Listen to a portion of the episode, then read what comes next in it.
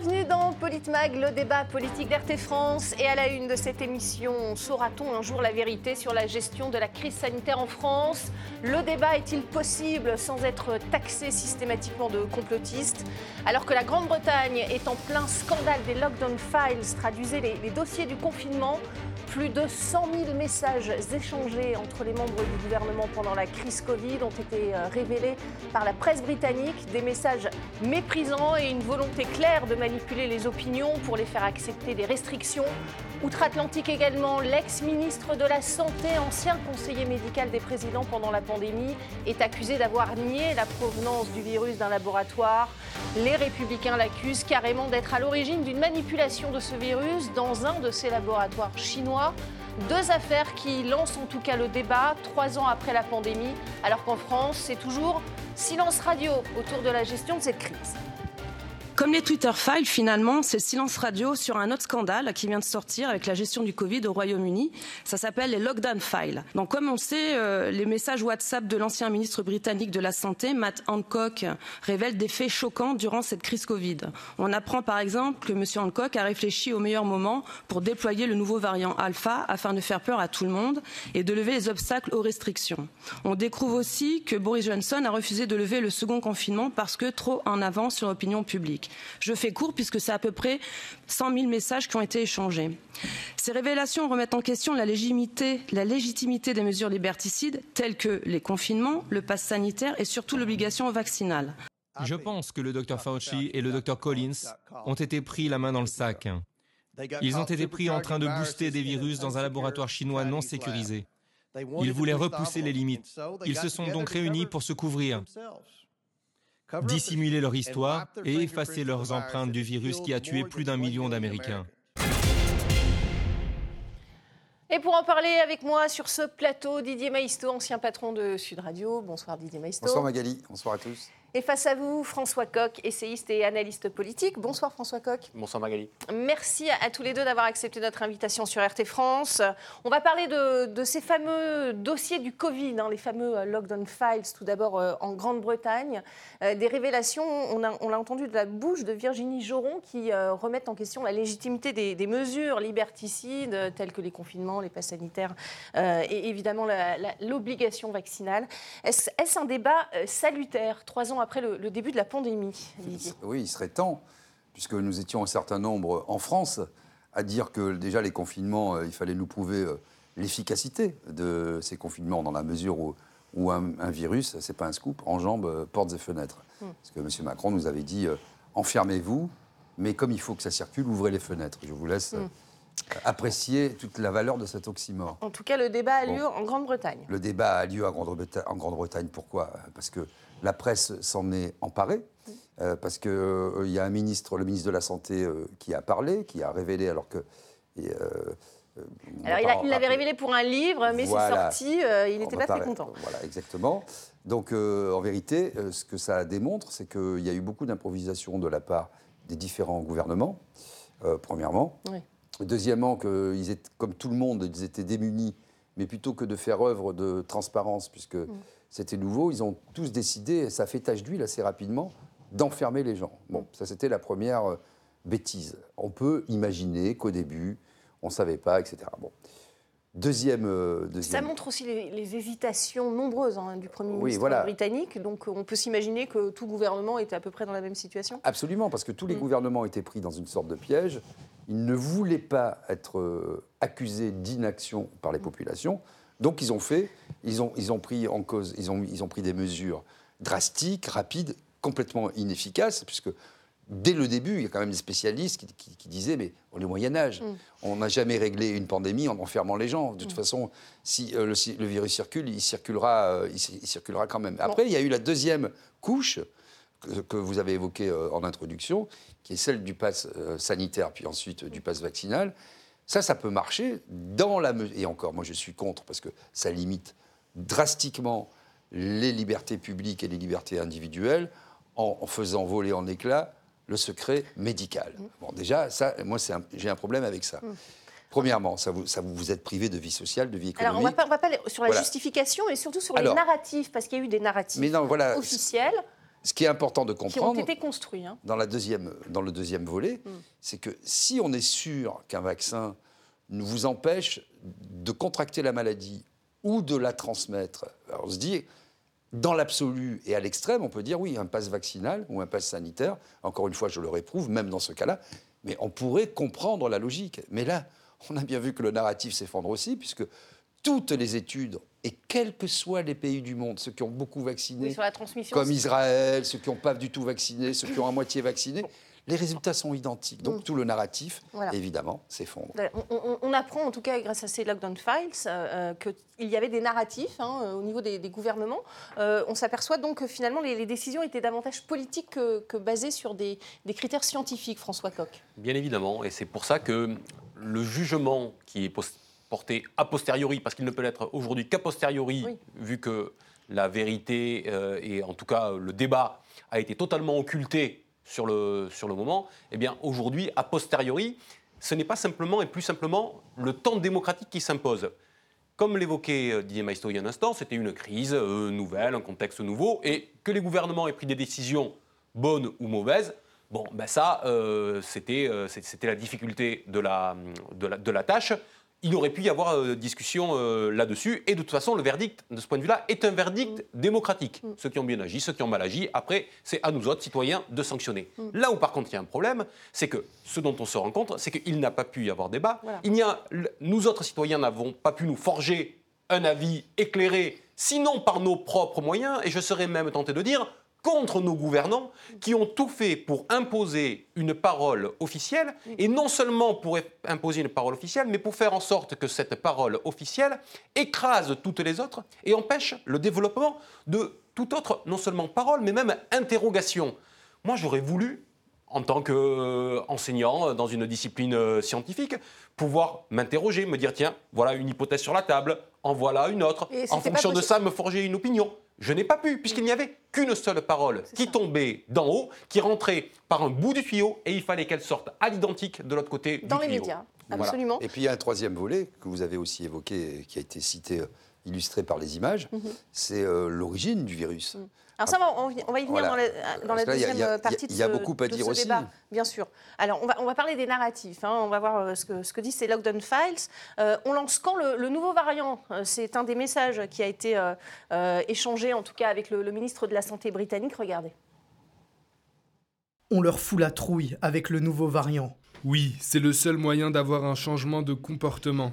Les petites choses, c'est ridicule. L'intensification des messages, le facteur peur-culpabilité est vital on le voit, donc c'est clairement assumé. Il faut faire peur à la population. Euh, euh, nous, leur avons fait faire dans le pantalon avec la nouvelle souche, écrivent-ils aussi. Euh, là, on est dans le mépris total de, l'opinion pour la Oui, on, a vu ça dans tous les gouvernements occidentaux, en tout cas. On a vu ça évidemment en Grande-Bretagne. Si ce genre d'échange a lieu en Grande-Bretagne, on peut imaginer que ça, a été le cas aussi dans d'autres gouvernements. De toute façon, ce qu'on peut dire, on n'était pas dans le secret des dieux, puisque nous, c'est sous secret défense pendant 50 ans. Ce qu'on peut dire, c'est que tout était fait pour une théâtralisation, une dramatisation. Rappelez-vous de M. Salomon qui faisait son point presse quotidien, parfois flanqué d'un, deux ou trois ministres, euh, égrénant le nombre de morts. Euh, c'était le croque-mort qui venait en direct à la télévision. Tous les soirs. Et c'était quand même hallucinant cette, cette séquence. Et là aussi, elle a varié. C'était pour maintenir les gens chez eux et, bah, C'était pour faire peur, pour dire. Ça avait un double objectif. Surtout que hein. les chiffres posent question aussi. Voilà, c'était un pour faire peur, dire deux pour dire ne vous inquiétez pas, on s'occupe de tout. Mm. Et puis, euh, il y a eu euh, un changement de méthodologie et de normes, puisqu'au départ, euh, M. Salomon donnait un peu plus les profils, notamment les comorbidités, mm. notamment l'âge, et rapidement, évidemment, quand on s'est rendu compte que seuls mouraient du Covid, ou en tout cas plus de 80 ans. avec le Covid, mm.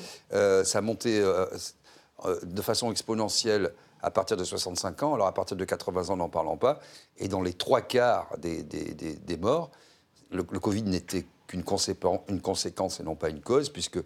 toutes les maladies cardiovasculaires, le diabète, les insuffisances respiratoires, l'obésité, puisqu'il y a en France un jeune sur deux aujourd'hui qui est en ébosité, aux États-Unis c'est 3 sur 4, donc on se rend compte que les, facteurs sont d'abord exogènes, culturels et alimentaires.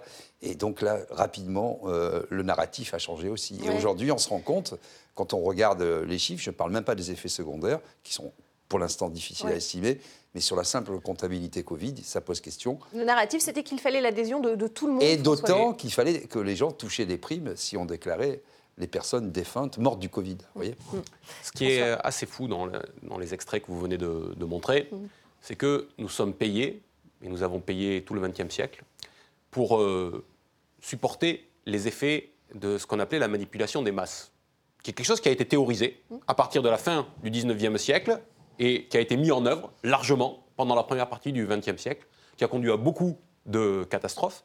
Et en réalité, cette manipulation des masses, comme on l'appelait, alors maintenant on va appeler ça manipulation des peuples, mais c'est exactement la même chose, on pensait que ce temps-là était révolu. Nourri de cette expérience-là, mm. on pensait, on se targuait, nous autres grandes démocraties, de dire que ce temps-là était révolu.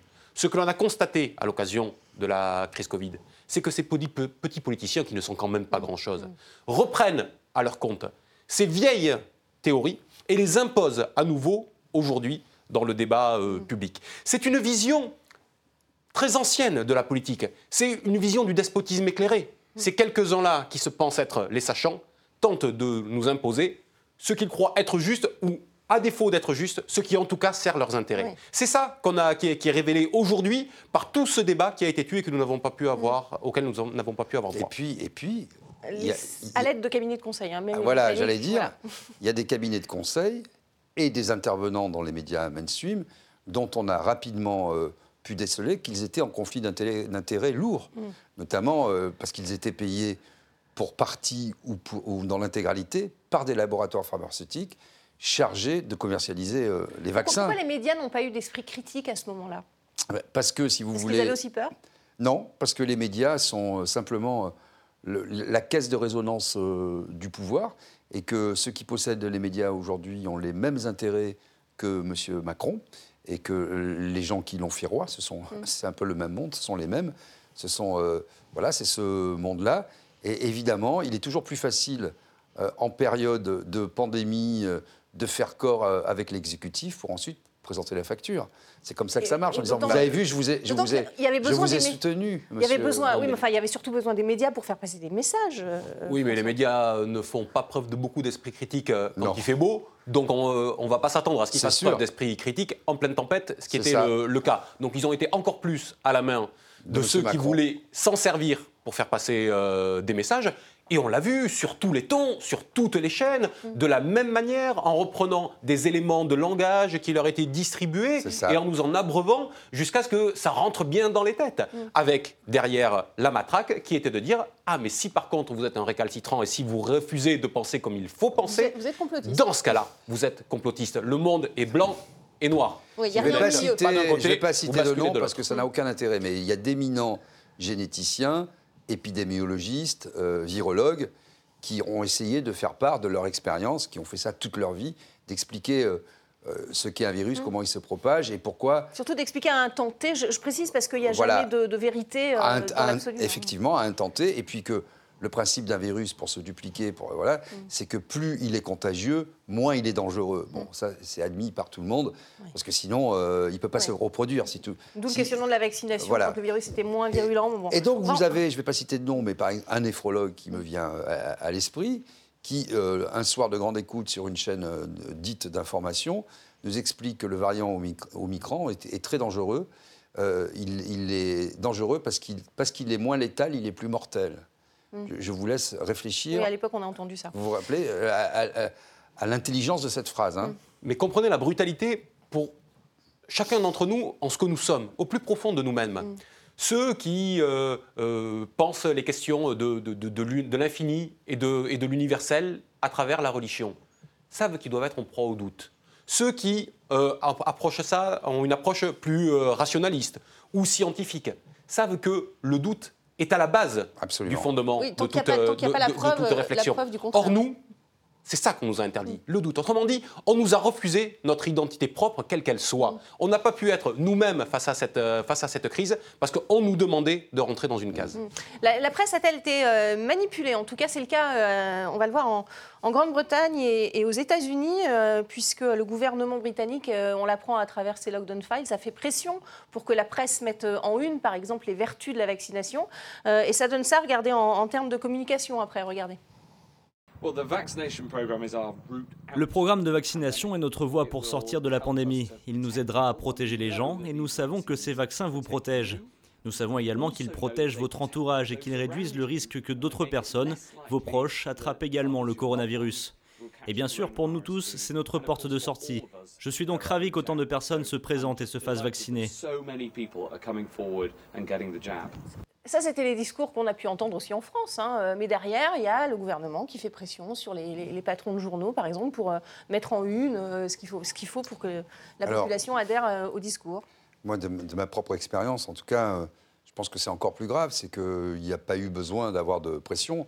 À l'époque, moi, j'ai fait pas mal de plateaux TV contre les confinements, contre le deuxième confinement, pour, pour justement essayer de poser des questions. Et je voyais un certain nombre de journalistes, vedettes, d'animateurs ou des patrons de chaîne, j'en ai euh, rencontré, qui étaient intimement convaincus, qui n'avaient pas besoin d'aucune pression, quelle qu'elle soit, d'un quelconque pouvoir politique, pour faire appliquer euh, les règles. Mm. Et moi, il m'est arrivé d'aller dans, des télés, mais c'était le parcours du combattant. Hein, mm. pour, vous la température, le machin, le masque, il fallait faire ah un test. Mais ça, c'est des précautions. Fallait faire non, mais, mais ça a duré longtemps. Il y avait quand même une pandémie, on ne va, pas le nier. Hein. Oui, oui, enfin bon. Là aussi, on sait comment arrêter un virus. Il y aurait, il y aurait beaucoup à dire. Hein, euh, quand vous regardez depuis le variant Omicron, on a, on a pris encore des mesures euh, drastiques. Le variant Omicron est très peu létal. Aujourd'hui. Euh, voilà. Pas le cas au début. Non, dès, le début, euh, ça a été rapidement, euh, sa létalité était très faible dès le début, et ensuite elle était quasiment nulle après quelques semaines. En tout cas, tout est dit dans les propos de M. Hancock. M. Hancock dit nous savons. Nous savons, voilà. Nous savons. Moi, c'est ce qui m'a Comment ça, nous savons aussi. Qu'est-ce que nous savons Nous ne savions rien à l'époque et nous ne savons pas beaucoup plus. Nous savons qu'il est aujourd'hui. ça protège contre la transmission. On sait qu'aujourd'hui. Ce qu'il vient de dire aujourd'hui mm. sur le sur les sur les vaccins, des études aujourd'hui interroge sur le fait de dire fallait-il ou non vacciner? Est-ce que ça avait une utilité ou pas? Sans donner aujourd'hui de réponse, parce que personne n'est capable, même encore aujourd'hui, nous n'avons même pas encore aujourd'hui le recul nécessaire pour, pour, pour, ce qui est incroyable. avoir une réponse. Ces gens-là ont dit nous savons, et les journalistes derrière, comme des perroquets, ont répondu, ont répété nous savons. Mm. Et tous ceux qui disaient non, nous ne savons peut-être pas, et nous devrions nous interroger, et explorer des voies alternatives. On savait que la transmission n'était pas garantie, euh, François, à l'époque. Même à l'époque, on savait que ce n'était pas le cas. Hein. Pfizer l'a dit. Euh, oui, et puis vous hein. savez, euh, voilà, une question fondamentale de base mm. que tout citoyen se pose. Parce qu'on a inventé des, des néologismes anti-vax où ça n'existe pas dans, la population. Tout le monde est vacciné, à ses rappels, etc. Bon. Faites court parce que je voudrais qu'on avance sur, les États-Unis et la France. un vaccin, tout le monde sait qu'il faut 10 ans pour le mettre au point entre les phases de test 1, 2, 3, etc. L'innocuité, etc. Bon. Là, en 24 heures, mm. quand, les, labos ont eu euh, le génome, euh, que les Chinois ont donné le génome, euh, dans la journée, ils ont dit bon, c'est bon, ça va marcher, etc. Donc, la moindre des choses, surtout sur une technologie ARN messager qu'on n'a jamais explorée et qui a foiré pour le traitement de tous les cancers, pour le sida, etc., ça n'a jamais fonctionné, l'ARN messager. Parce que ça, c'est aussi mm. une fake news qui est propagée, il, faut le, il faut le dire. C'est une technologie que l'on maîtrise, que l'on enfin, que l'on connaît, que l'on connaît, que l'on n'a jamais utilisé. Que l'on ne maîtrise pas. Et le patron lui-même de Moderna et de Pfizer on dit la même chose. On n'a jamais extrait un produit ou un vaccin de cette technologie. De, cette technologie. Bon, on va en parler plus en détail. On va, d'abord prendre la direction des États-Unis, si vous le voulez bien. C'est le ministre de la Santé, cette fois, euh, Anthony Fauci, qui fait l'objet d'une euh, enquête au Congrès. Actuellement, il a été euh, chargé, ce médecin, vous le voyez, de, développer des armes chimiques pour le Pentagone en 2002. En 2014, trois virus se seraient échappés de, de labos américains. Il a donc ensuite continué ses recherches dans des laboratoires de Wuhan, en Chine. Euh, ce que les républicains lui reprochent aujourd'hui, c'est d'avoir tout fait pour nier le fait que le virus aurait pu s'échapper d'un laboratoire, alors que la thèse euh, est aujourd'hui crédible, versus l'autre thèse, évidemment, où le virus proviendrait d'une chauve-souris. Voilà pour euh, les attaques contre, ce, médecin. qui était contre les mesures préconisées, on s'en souvient, par Donald Trump, hein, qui lui aussi avait cette thèse de, virus échappé d'un laboratoire. Euh, là aussi, il y a du débat, du débat au Congrès. Oui, vous voyez, ce qu'il y a, François Coq l'a dit, quand vous êtes euh, citoyen et a fortiori scientifique, vous avez des, postulats et des hypothèses de départ. sauf si vous êtes dans la croyance et dans la foi, vous avez la vérité révélée, à ce moment-là, Dieu existe, on n'en parle plus. Euh, là, la question, c'est où il y a de la zoonose, effectivement, c'est-à-dire qu'il y a un animal sauvage. Après, on n'est pas là pour dire qui a raison, qui a tort. Hein. C'est pas ça que je veux dire. Où, il y a un animal sauvage qui est, euh, euh, était près d'animaux domestiques, etc., il a transmis le virus, ou le virus est échappé d'un laboratoire par une erreur, mm. par une mauvaise manipulation. Et là, le problème des médias, ce qu'ils ont fait, c'est qu'ils ont dit Ah, mais vous, vous êtes en train de, de raconter que l'homme a fabriqué le virus pour contrôler l'humanité. C'est pas du tout, c'est pas du tout ce qu'on dit. C'est, on essaie de voir les. pourquoi a-t-il occulté cette piste-là ah alors ben, c'est, toute la question. C'est la euh, question qu'on est en droit de leur poser. Nous ah, n'avons ah. pas la réponse, mais on, est légitime à poser la question. Bien sûr, bien sûr, François Coq. Là aussi, il y a eu des choses euh, occultées, hein, des pistes qui ont été occultées. Là aussi, il y a eu, il y a deux ans et demi, mais encore euh, aujourd'hui, un sujet à controverse. C'est-à-dire qu'à l'époque, il y avait deux hypothèses sur la table, qui étaient de dire, ce que vient de dire Didier Maisto, il y a eu une transmission via l'animal, ou ça s'est échappé dans le laboratoire. Mm. Je vous rappelle qu'à l'époque, tous ceux qui évoquaient la fuite de laboratoire étaient taxés de complotistes. Et voilà. Aujourd'hui, aujourd'hui, alors que les services de renseignement de plusieurs pays, plusieurs mm. grands pays, sont en train de mettre sur la table le fait que l'hypothèse de l'échappement d'un laboratoire est de plus en plus forte. Les gens qui traitaient ceux qui évoquaient cette piste de complotistes sont en train de dire Oh non, non, non, mais on n'a jamais dit que vous étiez complotiste. On disait que ce qui était complotiste, c'était que la fuite le laboratoire était, serait volontaire plutôt que celle d'un échappement euh, malencontreux. Autrement dit, ceux qui sont en train de définir qui sont les bons et qui sont les méchants, qui sont les complotistes et qui sont ceux qui ont droit à un doute euh, raisonnable, continuent finalement leur petit mouvement en réécrivant l'histoire. Ceux qui étaient aux manettes il y a trois ans, qui ont essayé de fermer toutes les bouches, sont les mêmes qui sont, qui sont en train de continuer de le faire aujourd'hui. Et puis euh, le laboratoire de Rouen, qui est euh, hyper sécurisé, hein, que la France a installé quand même, il faut, il faut le dire, il y a eu des enquêtes, notamment un journaliste de l'Obs qui avait enquêté il y a quelques années déjà. Des laboratoires de ce type en Chine, il y en avait un certain nombre, certains qui n'étaient pas déclarés mm. euh, aux autorités sanitaires mondiales, euh, appelons ça comme ça, et qui ont été fermés euh, dans l'urgence. Vous voyez Donc ça pose des problèmes de sécurité parce qu'on sait que les produits manipulés sont hyper mm. dangereux. Après, je pense qu'on n'a pas la, réponse à ça. Hein, non, mais vous voyez, on peut, ne on peut pas l'occulter. Et connaître l'origine du virus, c'est pas simplement dire on a raison, on a tort, c'est pouvoir lutter demain pour plus de sécurité, pour, ne, pour prendre des mesures mm. drastiques pour ne pas que ça se reproduise. Bien sûr, mais là, là pour le coup, dans, dans, dans, la thématique, on occulte des informations, on a un narratif nominant, euh, dominant. Pardon, euh, des journalistes de CNN ont même été priés, on, l'a appris, euh, de ne pas parler de cette fuite de labo parce que ça rentrait dans le narratif de Donald Trump. Donc c'est complètement politique. Donc ça sert aussi les intérêts politiques, François Coq. Oui, il y a la politique, il y, y, a toujours de la politique derrière. Et finalement, moi, avec les exemples que vous nous donnez, là. On voit ce qui se passe euh, au Royaume-Uni, on voit ce qui se passe aux États-Unis, on sait ce qui se passe actuellement euh, en Italie, dans d'autres pays. Hein. les informations commencent à. Conte, lui aussi, est sous le coup d'une enquête. Voilà, les informations commencent à sortir. Vrai. Il faut quand même noter que le seul endroit où on ne peut pas s'interroger publiquement et où les enquêtes ne peuvent pas être menées au grand jour, c'est quand même la, France. Pourquoi? Parce que l'entre-soi politique fait que la Cour de justice de la République a été euh, saisie, que les politiques jugent les politiques, ils veulent les juger sur des critères politiques et non pas sur euh, des critères de, de, rapport à la loi ou, ou scientifiques. Et donc, nous ne pouvons pas, nous, avoir droit au déballement qui a lieu dans les autres pays, qui n'est pas un déballement de voyeurisme, mais qui est juste l'accès à l'information auquel tout citoyen devrait avoir droit. Le droit au débat en France, effectivement, oui, Didier Maisto. Il y a eu un conseil de défense. Hein, C'était une nouvelle, euh, hmm. un, nouveau format d'ailleurs, hein, pour justement que les, éléments euh, discutés soient classés secret défense. Donc euh, à quand le débat en France? Vous voyez, bah, à quand le débat en France? Je vais vous répondre par le fait, par Agnès Buzyn. Agnès Buzyn, qui euh, était ministre de la Santé euh, au départ, qui ensuite s'est arrêtée euh, et est partie sans succès faire la campagne pour les municipales à Paris. Mhm.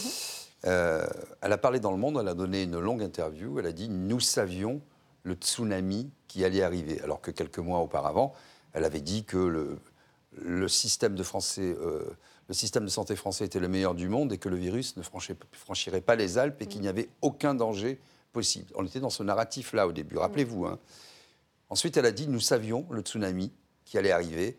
Je, faisais campagne, la peur au ventre. J'ai alerté le président de la République. Elle savait, mais elle, a quand même fait campagne. Euh, elle est partie de J'ai alerté le président de la République, le Premier ministre, etc. Et moi, dans la Macronie, on lui dit Ah, mais tu peux pas dire ça, etc. Elle est revenue sur sa déposition, on dit Oui, c'est pas tout à fait ça. Cour de justice euh, de la République. Elle a eu entre-temps un passeport immunitaire, c'est le cas de le dire, puisqu'elle a, avec rang d'ambassadeur euh, à, l'OMS, elle, elle, ne peut plus être inquiétée. Mhm. Et figurez-vous qu'il y a quelques semaines, voilà, mais surtout qu'elle a été décorée par M. Macron de, la Légion d'honneur. La Cour de cassation, je le rappelle, a annulé sa mise en examen. Hein. Absolument. Ce n'est pas, le cas pour Édouard Philippe, qui est toujours. Euh, mais enfin, elle devrait toujours être accusée d'abandon de poste quand même. Hein, excusez-moi, mais elle était ministre de la Santé. Elle se disait elle-même la plus compétente en la matière. Euh, ne venez pas me faire croire qu'il est plus important d'aller mener une campagne pour des élections municipales à Paris que de rester à son poste de combat quand on sait qu'un tsunami va arriver. Mm. Euh, on, va, on, va, écouter euh, Alexandra Henrion-Code, à présent scientifique, chercheuse et spécialiste de l'ARN euh, messager, qui vient de publier un ouvrage qui s'appelle Les apprentis sorciers, tout ce que l'on vous cache sur l'ARN messager. Écoutez-la. C'est là où vous avez vraiment du mal à réconcilier avec le narratif qu'on vous impose, sur lequel, scientifiquement, vous êtes prévenu en mars 2020 que tout scientifique qui euh, s'opposerait au narratif ou qui émettrait des doutes au narratif que ce virus était issu de pangolin ou de chauve-souris serait euh, jugé, taxé de théorie conspirationniste et fortement condamné. Je reprends leurs mots. Euh, strongly condemned, fortement condamné. En mars 2020. Mars 2020, Lancet et euh, suivi de Science qui euh, condamne qui dit fortement. Ça exactement. Alors évidemment, quand vous êtes un scientifique et que vous vous entendez que vous allez être fortement condamné par d'autres scientifiques et que c'est écrit noir sur blanc dans Lancet et dans, mm. euh, et dans Science, vous réfléchissez à deux fois à avoir une voix un petit peu dissonante. Cette voix dissonante, on va en parler dans la deuxième partie, justement. Euh, elle est traitée de, complotiste. On va voir si c'est le cas ou pas. En tout cas, euh, elle, ouvre le débat, un débat nécessaire, on l'a dit. Euh, restez avec nous, on se retrouve dans, dans quelques petites minutes.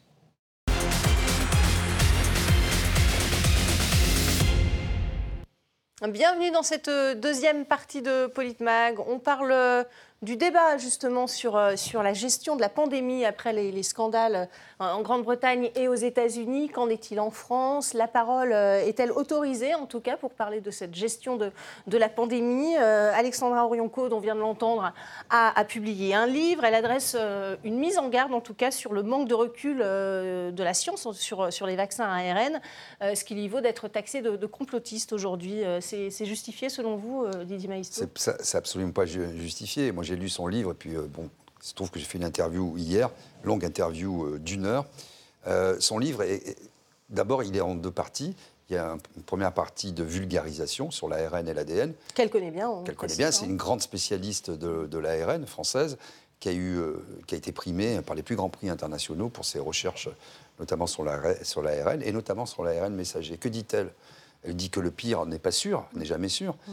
mais que comme c'est une nouvelle technique, en tout cas pour les vaccins, et, je disais pour les précédents traitements, on l'a essayé plusieurs fois sur tout type de cancer, euh, y, compris pour le sida, ça n'a jamais fonctionné. ça a toujours été abandonné, ça n'a donné aucun résultat. Et elle dit, comme on n'est pas sûr et que ça peut entraîner, je ne vais pas rentrer dans les mécanismes qui sont assez complexes, ça, peut, ça peut entraîner beaucoup, d'ailleurs on le constate, d'effets secondaires et une modification à terme possible, pas certaine, mais comme on en Vous voyez, mais ça fait peur. Hein, c'est le principe de précaution ah dont je vous rappelle qu'il est inscrit dans notre Constitution. Mm. par la volonté de M. Chirac. Elle émet des hypothèses, elle n'en est pas certaine. En tout cas, elle émet des doutes, et elle a raison, c'est une scientifique, c'est la base du métier. C'est la base, c'est la base. C'est la base de son, de son travail et de toute démarche euh, scientifique. Et force est de constater que sur ce sujet, comme sur d'autres actuellement, nous n'avons pas le recul nécessaire. Mm. Voilà. Nous ne pouvons pas l'avoir. Et à partir du moment où nous n'avons pas le, le recul nécessaire, nul ne, devrait, être autorisé à imposer qui que ce soit à qui que ce soit. Voilà. À partir du moment où un doute subsiste sur cette technique de l'ARN messager ou sur d'autres sujets, eh bien, en dernier ressort, on ne peut pas juger pour autrui. On ne peut pas décider pour autrui. C'est notre seule conscience individuelle qui doit nous permettre de dire ce que l'on souhaite faire ou non au regard des informations que nous avons. Nous n'avons pas suffisamment de recul sur l'ARN euh, messager. Eh bien, à partir de là, que celles et ceux qui ne souhaitaient pas euh, être euh, vaccinés, qu'on accepte cette, euh, cette le fait décision. de ne pas vouloir l'être, toute, euh, comme l'ont été par exemple les soignants. Par exemple. Et- Effectivement, Euh, on a du mal aussi à reconnaître hein, les, les effets secondaires. Alors, euh, les études sont peut-être pas assez poussées encore pour expliquer euh, qui, comment et comment, comment ça survient, mais l'Allemagne, en tout cas, a été le premier pays à reconnaître ces effets secondaires. Le ministre fédéral de la Santé allemand a promis d'ailleurs de mettre en place un, un programme d'aide pour les, les victimes des effets secondaires des vaccins contre le Covid-19. Regardez. Nous avons besoin d'un traitement et avec le ministère de la Santé, je vais mettre en place un programme pour les personnes souffrant de Covid long. Et les syndromes post-vaccinaux sont également concernés pour faire des recherches et améliorer la prise en charge. C'est quelque chose que nous pouvons faire. Qu'un ministre puisse déjà évoquer le mot d'effet secondaire et, et- et une possible prise en charge, c'est une grande nouveauté, ça aussi. hein. Oui, mais c'est c'est la base, si vous voulez. On sait que pour chaque vaccin, déjà, il y a des effets secondaires. Euh, après, il faut savoir non seulement les quantifier, d'abord les accepter, Mm. ensuite les quantifier, ensuite les comparer et les mesurer. Bon, et qui il y, en a, il y en a des nouveaux. On sait aujourd'hui, par exemple, notamment pour les jeunes, qu'il y a beaucoup de myocardite. Je ne dis pas que c'est lié, je ne sais pas, moi je ne travaille pas là-dessus. Mais euh, on peut faire le lien ou pas d'ailleurs, mais on est obligé d'étudier les myocardites, les thromboses, euh, beaucoup euh, de, de cancers ou de maladies euh, graves qui ont été réactivées, euh, beaucoup de maladies auto-immunes, une explosion des maladies euh, auto-immunes. Bah, ça, ça vaut quand même le coup qu'on s'y penche, sans parler non plus de la santé mentale induite par les divers confinements. Puisqu'on voit qu'on en a parlé ici, que les chiffres explosent en termes de santé mentale, notamment chez les très jeunes enfants et chez les adolescents et les jeunes adultes, avec euh, 400% d'augmentation. Et quand parallèlement à ça, vous avez euh, la, la médecine de ville et surtout euh, la, la psychiatrie de secteur qui est complètement détruite et la psychiatrie, pédo, la pédopsychiatrie détruite, c'est 18 mois pour avoir un rendez-vous à l'hôpital en pédopsychiatrie. 6 mois déjà. Ce sont des il y a effets- quelques- il y a, il y a effectivement. cinq ans, les, les- les praticiens avaient alerté en disant six mois dans la vie d'un adolescent ou d'un enfant qui a des problèmes psychiatriques, c'est une éternité. Mais vous, vous imaginez 18 mois? Mhm. Donc tout ça n'est pas pris au-delà même de- du vaccin. Je dirais le traitement euh, général, générique de cette maladie, de ce problème de, de pandémie, n'est pas pris en compte en France. Et Oui. c'est quand même incroyable qu'on en soit là. Et au-delà de cette dimension-là, il y a une autre dimension, je suis désolé d'être très terre à terre, qui est la dimension financière. Oui. Bien sûr. On sait que ça a été open bar pour les laboratoires pendant la période euh, du Covid, Mm. qu'ils ont mis des règles dans les contrats qu'ils ont signés avec les États pour dire hop, hop, hop, hop, s'il se passe quoi que ce soit, Mm. nous, nous n'y sommes pour rien. Et donc, à partir de là, les pouvoirs publics, eux, ont tendance à dire et à, à pas, à, à- pas accepter la- l'existence de ces, de ces effets euh, secondaires parce qu'ils savent que, ben, vu les contrats qu'ils ont signés, ça va être à eux de le financer. Les Allemands font une, euh, font, font une démarche, ils les évoquent, les premiers, la possibilité d'effets euh, secondaires, en ayant en en tête que, effectivement, à partir du moment où ils mettent le doigt là-dedans, s'il doit y avoir derrière indemnisation et financement, eh ben, ils ne pourront pas se retrouver, retourner contre les laboratoires ben, parce Oui. qu'ils ont signé euh, ça, un Il certain nombre ça, de choses de manière un peu c'est vraiment spéculaire Oui, parce que ouais. c'est le serpent qui se mord la queue. Nous finançons déjà l'Union européenne Mm. qui a été euh, à l'œuvre en termes de, de- de vaccins pour les commander, etc. Avec des prix, aujourd'hui, on sait que allez, selon les, les- les fabricants, c'est entre 19 et 21,50 euros la dose. Sauf Et- que ça, ça se vend plus tellement en ce moment. ouais, mais vous savez combien Il ça y a des coûte pays qui veulent s'en séparer d'ailleurs. Ça coûte 6 centimes la dose à fabriquer Mm. et les, les labos gagnent 1000 euh, euh, dollars par seconde. Mm. C'est-à-dire qu'à la fin de notre euh, émission, vous faites 3600 C'est le jeu secondes de- par, bon, par euh, 1000 ça- ça veut dollars, euh, vous arrêtez de Ça ne travailler. prouve pas l'inefficacité, ça dit Maisto. J'ai pas bon. dit ça. J'ai pas dit ça. J'ai dit simplement que ça pose question en termes de politique publique puisque c'est remboursé. Et Oui. puis et puis euh, on nous a quand même. Je reste toujours dans le, le sujet, c'est-à-dire le narratif qui nous a été imposé. Si tu veux pas tuer mémé, si tu veux pas être un criminel, vaccine-toi. Vrai. Et on en est à la quatrième dose. Et on sait aujourd'hui, au moins on peut dire ça, que ça dure, allez, deux à trois mois, qu'on est immunisé deux à trois mois. Et encore, on peut contracter le Covid Ouais.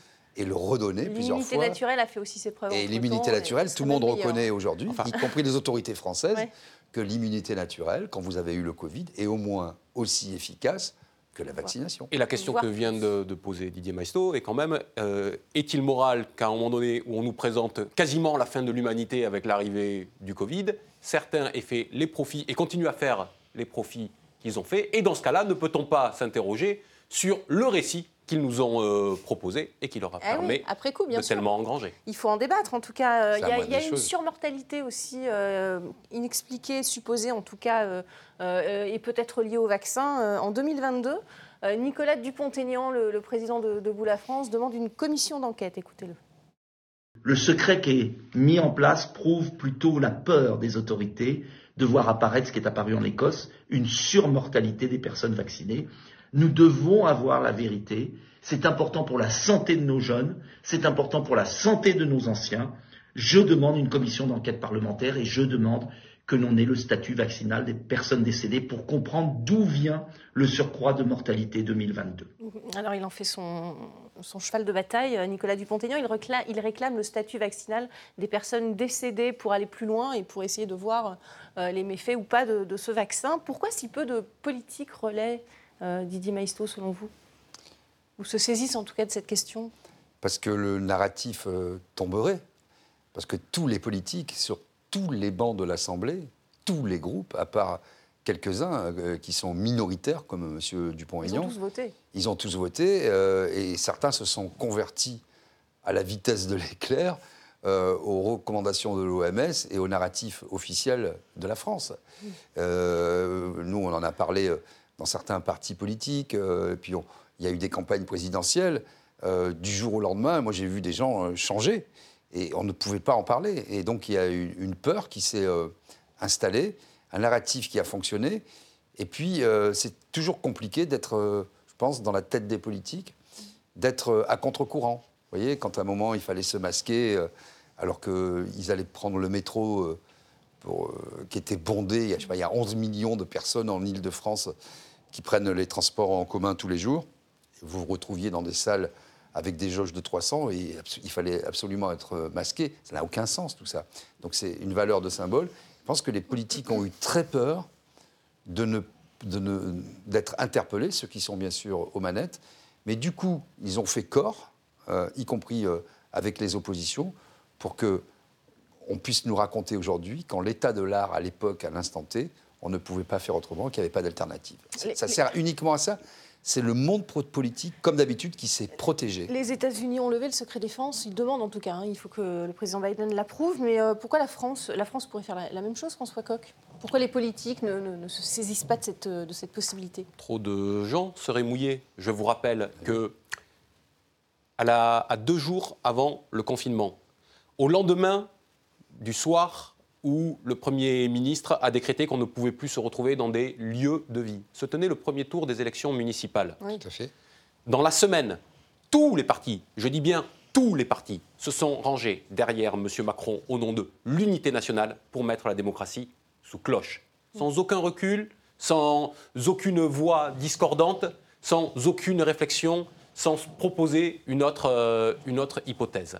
Donc à partir de là, ils ont dévalé la pente les uns et les autres sur le sujet. Et puis, deuxième aspect, et je crois que c'est celui qu'évoquait Didier Maisto, à un moment donné, ils ont été rattrapés par le narratif qu'ils ont contribué à construire et qui est devenu tellement grand, tellement envahissant, tellement dévorant que même ceux qui auraient pu avoir des doutes ou qui auraient voulu à un moment donné avoir une parole contraire ne pouvaient plus l'avoir ou en tout cas n'osaient plus l'avoir alors que se profilaient de nouvelles échéances électorales, notamment à l'horizon 2022. Et de ce point de vue-là, on ne peut pas dire qu'ils aient fait preuve de grand courage politique. Mmh, il, faudrait se rappeler juste une très courte anecdote. Quand même, pays extraordinaire, la France. Il fallait pas sortir, etc. C'est dangereux, c'est dangereux. Ils ont euh, euh, fait citer euh, le conseil scientifique et a dit ah non, mais ils étaient un peu mi-chèvre, mi-chou. Ils ont dit non, mais pour les. Ok, ok, non, non, mais pour le premier tour des municipales, on peut voter, il n'y a pas de danger, hein, rappelez-vous. Et quel était l'argument C'est amenez votre stylo, vous serez protégé. Oui, on a, on a su qu'après, il y a eu beaucoup de contamination. On a été, et, vous savez, quand il y a eu beaucoup de contamination, vous vous rappelez le narratif? Oui, évidemment. Qu'est-ce qu'ils ont dit? Ils ont dit c'est la faute des gens, comme il faisait beau, ils sont allés dans les parcs. Oui, oui, C'est quand même ça la France mm. aussi. il faut bien se, justifier en politique. Euh, on va juste parler, si vous voulez bien, euh, très brièvement de la Suède, hein, où on a appris euh, récemment surtout que la surmortalité pendant la pandémie a été la plus faible d'Europe. pas au début, hein. il y a eu un pic, mais ensuite ça s'est normalisé, si, je puis dire. On, on, a le recul là, avec la Suède, donc c'est vrai qu'il y avait d'autres solutions possibles. La Suède est un cas exemplaire ou pas, selon vous? D'autant que les élèves sont toujours restés à l'école. Ils n'ont jamais été confinés. Hein. Ça, euh, un cas exemplaire, je n'irai pas jusque-là. C'est-à-dire qu'il faut encore. Ils ont fait euh, confiance à leur population. Ils ont, fait, ils ont fait confiance à leur population. Ils ont fait confiance aussi à une immunité naturelle. Tout était ouvert, euh, tous les commerces. Il n'y avait pas de restrictions en soi, mais il y avait des recommandations. D'un point de vue statistique, il semble que leurs chiffres soient meilleurs. Ils sont meilleurs. Après, tant qu'à aller au bout d'une démarche scientifique, il faudra, pour, pour la valider, qu'on puisse comparer avec les, les autres pays et euh, établir des, comparaisons mm. pour ce qui peut l'être, dans quel domaine exactement. Donc, a priori, euh, les études, pour l'instant, montrent que d'un point de vue statistique, ils semblent avoir de, meilleurs résultats. En tout cas, ce qui est sûr, mm. c'est qu'ils n'en ont pas de pire. Et euh, les études et, les comparaisons à venir ne peuvent qu'aller, a priori, dans leur sens. En tout cas, les enfants vont mieux, hein, Didier Maïsto. oui, et puis sans être scientifique, vous voyez, tout le monde peut comprendre qu'une maladie sexuellement transmissible, elle se transmet dans des rapports sexuels.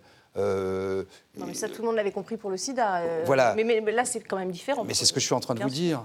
Un virus, par nature, par essence et par projection, on sait aujourd'hui que les, particules sont tellement fines. Vous prenez le métro, vous pouvez retrouver, euh, ça a été par, par, aérosol, le virus peut faire des dizaines de kilomètres dans la journée. Vous pouvez fermer toutes les portes, toutes les fenêtres, vous mm. lavez les mains vous ne pouvez pas, l'homme est un animal social ah et si, grégaire. Ah si, si, si, il y a quand même des barrières euh, antivirus, ça, je m'inscris en Vous n'empêcherez jamais le virus de circuler, c'est impossible, parce qu'on vous livre, on vous, livre des lettres, vous, vous, pouvez vous protéger. Oui, il ne faut pas dire qu'il ne faut pas se protéger. Je n'ai pas dit ça. Euh. Je dis que vous ne pouvez pas, par moins d'interactions supposées, surtout si vous continuez à prendre les transports en commun, à mettre les hypermarchés toujours qui pouvaient fonctionner en fermant des rayons, ça ne va rien faire. Bien sûr, ça ne va rien faire. Évidemment. Évidemment. Enfin, il y a eu beaucoup d'erreurs. non, ce n'était pas des erreurs. C'était des pressions, là, pour le coup, des lobbies. Mais c'est bien de pouvoir en débattre. Rappelez-vous qu'on a fait fermer les marchés, qui mm. étaient à ciel ouvert, et que les hypermarchés ont râlé. On a dit, bon, non, les hypermarchés, il y a on va faire des, traits par terre. On va pas faire tout de suite parce que je voudrais qu'on avance euh, sur les retraites. mais c'est important de rappeler quand même. Euh, bien sûr, mais on fera. Dans quelle folie on a vécu, quoi. Bien sûr, on aura l'occasion de, refaire euh, des débats évidemment puisque les, affaires commencent à sortir, pas en France. J'espère que au moins ça, donnera l'idée de, mettre cette question sur la table. On va parler du, deuxième thème d'actualité. Il s'agit bien sûr de la, réforme des, des retraites avec les Français dans la rue pour la huitième fois contre cette réforme très controversée, alors que le gouvernement lui, reste sourd aux revendications. Les grandes villes, elles, vous allez le voir, croulent euh, sous les déchets avec une grève des éboueurs qui se poursuit. À Paris, au Havre ou à Nantes, ce mouvement est devenu un symbole, celui des travailleurs qui se lèvent tôt et celui de la pénibilité aussi, un thème qui n'a pas été très abordé lors des débats. Un exécutif qualifié d'hors-sol, en tout cas par euh, l'opposition de gauche. Regardez. Une majorité existe pour garantir aujourd'hui l'avenir de nos retraites et pour assumer demain des désaccords ou des oppositions franches sur d'autres sujets. Ce projet, nous pouvons en être fiers. Un éboueur a une espérance de vie de 12 ans de moins qu'un cadre et 7 ans de moins qu'un ouvrier de Seine-Saint-Denis, qui n'est pas non plus le département le plus riche et le plus facile. Et un, un égoutier, c'est 17 ans de moins qu'un cadre et 12 ans de moins qu'un ouvrier. Faire bosser jusqu'à 64 ans, c'est une hérésie parce qu'ils seront morts de maladie avant. On parle beaucoup de pénibilité, mais nous, c'est pas vraiment la pénibilité, c'est vraiment la mortalité. On a une surmortalité qui est, euh, qui est, qui est, prouvée, qui est prouvée, et euh, mettre deux ans euh, les agents en plus dans le réseau, bah, c'est deux ans d'espérance de vie en moins après le travail. Finalement, il viendrait des, des éboueurs, Didier Maisto, parce qu'en termes d'image, c'est catastrophique. Hein. En termes d'image et en termes de réel, parce que si vous voulez, il y a, et en termes de symbole, puisque là, les ordures qui s'amoncellent, je vous laisse imaginer la suite, et puis ce que ça peut signifier d'un point de vue symbolique et politique dans un pays en décomposition et en putréfaction avancée terme, sur les termes sociétaux ou politiques, premièrement. Deuxièmement, je rappelle que les Français ont fait applaudir, et notamment les médias et les politiques, les premiers de corvée, comme on les a appelés, hein, les infirmiers, les éboueurs, etc., qui étaient en première ligne pendant le Covid et qui n'avaient même pas de blouse ou d'uniforme pour euh, travailler. Oui, on se souvient, ils se mettaient des morceaux de tissu pour Voilà, et aujourd'hui, euh, euh, je suis assez heureux, je dois dire, que dans les villes, les gens découvrent que c'est essentiel quand ils ne sont pas au travail. Et ben, les gens coulent sur leurs propres ordures mm. et ça va nous conduire à nous interroger euh, sur ce qui est en train de, se passer. Mm. Donc je trouve à ce triple titre que c'est vraiment un coup du sort mm. très intéressant. La mobilisation se poursuit, on le voit. Hein, François, que pensez-vous de cette grève des éboueurs Ça marque?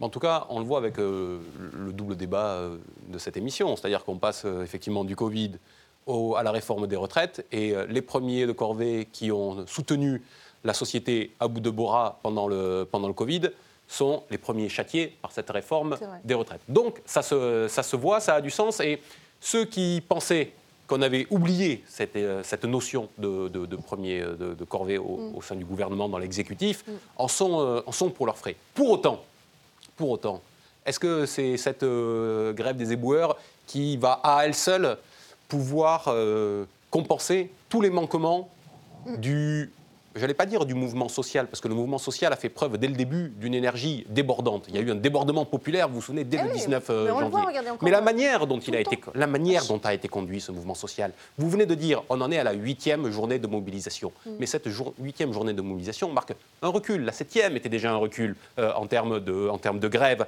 en termes de manifestants.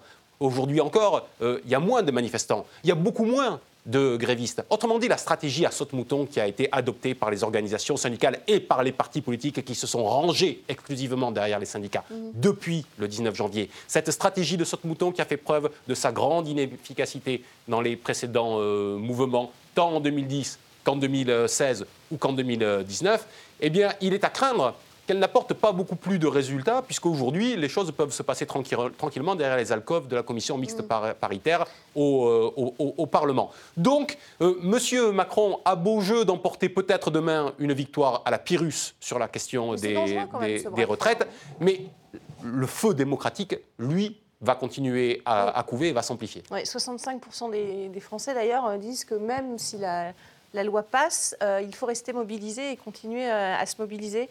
Euh, Didier Maisto, on va écouter si vous voulez bien Olivier Véran. Hein. il s'est exprimé aujourd'hui. il répondait à ceux qui disaient que c'était antidémocratique, puisque le texte est toujours, dans les tuyaux du, du Parlement. Écoutez ce qu'il a dit.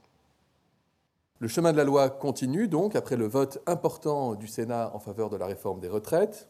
C'est un chemin démocratique, fait de concertation, transpartisane, puisque c'est la majorité sénatoriale et non pas la majorité présidentielle qui a adopté au Sénat la réforme des retraites, avec le soutien bien sûr de la majorité, mais de concertation également syndicale et de débat citoyen, avec la légitimité du Parlement et dans le respect des règles, de toutes les règles que prévoit notre Constitution. Voilà, on vient d'entendre euh, Olivier Véran qui dit que le texte a suivi toutes les règles démocratiques, Didier Maisto. Euh, c'est vrai dans l'absolu, mais dans les faits, euh, la population, elle parle de déni démocratique. Formellement, c'est vrai, sauf que la démocratie, c'est pas une fois tous les cinq ans, vous élisez le président de la République, et derrière, tout, doit s'exécuter. Il y a eu plusieurs procédures forcées, hein. mm. alors que vous le disiez, il y a 93% des actifs qui sont contre. 82% euh, de la population générale et 63 qui, même en cas de vote, mm. veulent que la grève continue et les manifestations continuent. Donc 49.3, 47.1, euh, projet de loi de financement rectificatif de la sécurité sociale, je, le rappelle, un drôle de véhicule, euh, commission mixte paritaire, vote bloqué au Sénat à huis clos. Donc on voit bien qu'il y a une volonté, en plus des tractations, comme il y a une majorité relative avec les républicains, ce n'est pas encore fait mais on voit bien qu'il y a un déficit euh, démocratique et que la démocratie représentative, d'une certaine manière, est morte mmh. aujourd'hui. Parce que quand vous avez 93% des gens euh, qui sont contre une réforme, que tous les syndicats, pour une fois réunis en intersyndical, sont contre, que toutes les professions euh, sont contre, et, que malgré tout, vous voulez imposer le texte par des, manœuvres que certes la Constitution vous permet, il y a un, problème de rythme démocratique mm. Et de ce qu'est la démocratie dans sa profondeur. Mm. Parce que même si ça arrive là, une fois voté, on fait quoi après? Mm. Comment vous voulez imposer eh une loi dont personne ne veut? Ça pose de sérieuses questions il faut l'appliquer. de sûreté et de sécurité publique oui, c'est ça. Euh, ça peut s'amplifier, selon vous, euh, François Coq, si, cette, euh, si ça passe avec tous les artifices dont, dispose le gouvernement Est-ce que ça peut s'amplifier? Et, et, seconde question, faut-il faut réformer les institutions pour, euh, pour en finir avec ces instruments? Bah Écoutez, on y vient. Pour ça, je vais repartir de ce que disait monsieur, monsieur Véran, parce que sa faiblesse argumentative sur les questions démocratiques mm. n'a d'égal que la faiblesse argumentative qui était la sienne sur les questions médicales et sanitaires. Écoutez, monsieur Véran nous dit euh, c'est la démocratie, puisque euh, c'est dans les textes institutionnels et constitutionnels. Mais qu'il sache que dans n'importe quel pays qui voudrait mettre en place je ne dis pas que c'est le cas de la France, mais dans n'importe quel, pays qui voudrait mettre en place un régime euh, autoritaire, eh bien, il change les règles du jeu et à partir de ce moment-là, il dit je me plie aux règles du jeu et je fais ce que je veux. Et c'est euh, une couverture démocratique. Qu'avons-nous avec la Ve République à l'ère de la monarchie présidentielle, sinon une constitution qui verrouille qui verrouille à tous les niveaux le débat public et qui verrouille la souveraineté euh, populaire? Donc, monsieur Véran a beau jeu de dire que dans le cadre des institutions de la Ve République qui permettent absolument tout à son détenteur exclusif et unique qui est le président de la République, eh bien le, texte sur la réforme des retraites a répondu aux critères euh, démocratiques. Mais la vraie question, ce n'est pas celle-là, Monsieur Véran. La vraie question, c'est la question de la légitimité. Et il y a un hiatus de légitimité. Mm. Il y a même un triple hiatus de légitimité entre une légitimité que je veux bien reconnaître et concéder au chef de l'État et à son gouvernement qui ont été élus, en 2022. Donc ils ont une légitimité. Mais cette légitimité, elle se confronte aujourd'hui à une autre légitimité, qui est la souveraineté populaire, qui est par nature permanente et inaliénable. Et elle se confronte même à une troisième légitimité, et c'est ça qui est nouveau à l'ère de la démocratie minoritaire, c'est que M. Macron et son gouvernement ne sont pas majoritaires au sein de euh, l'Assemblée nationale. Ils ont une majorité relative, et qu'est-ce qu'une majorité relative? Mm. Sinon une, une minorité. Et donc il y a là trois légitimités qui se font face pour certaines, qui s'appuient ou qui s'épaulent plus ou moins à certains moments pour d'autres, et ça, ça ne permet pas de résoudre la crise euh, démocratique. Donc oui, les choses vont, euh, vont, perdurer. Je ne sais pas si euh, la plaine va s'enflammer. Sans doute pas au lendemain de cette réforme des retraites. Par contre, le feu va continuer à couver. Et on a vu que la crise Covid, pour y revenir, avait mis pendant un temps un petit peu une cloche sur ces revendications constituantes et démocratiques qui ont traversé tous les continents mm. euh, pendant la deuxième partie de la décennie 2010. Euh, eh bien, on est euh, en train de se dire que la crise Covid étant terminée, terminée et les dirigeants reprenant leurs mauvaises habitudes d'avant, eh bien, peut-être que le peuple pourra enfin ressurgir et reprendre le contrôle de la vie qui lui appartient. Crise démocratique, il nous reste une minute, Didier, pour conclure. crise démocratique et, et, les abstentionnistes, alors Emmanuel Macron avait dit qu'il s'adresserait à tous les Français.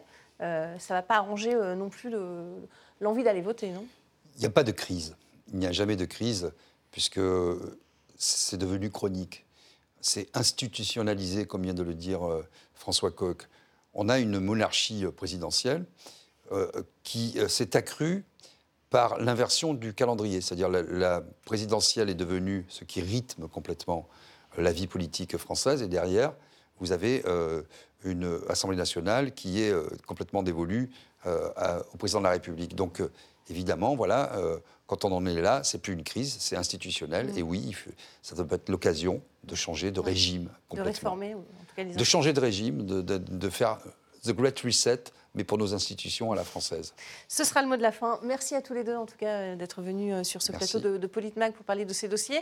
merci à vous pour votre fidélité, comme d'habitude, et restez avec nous sur RT France.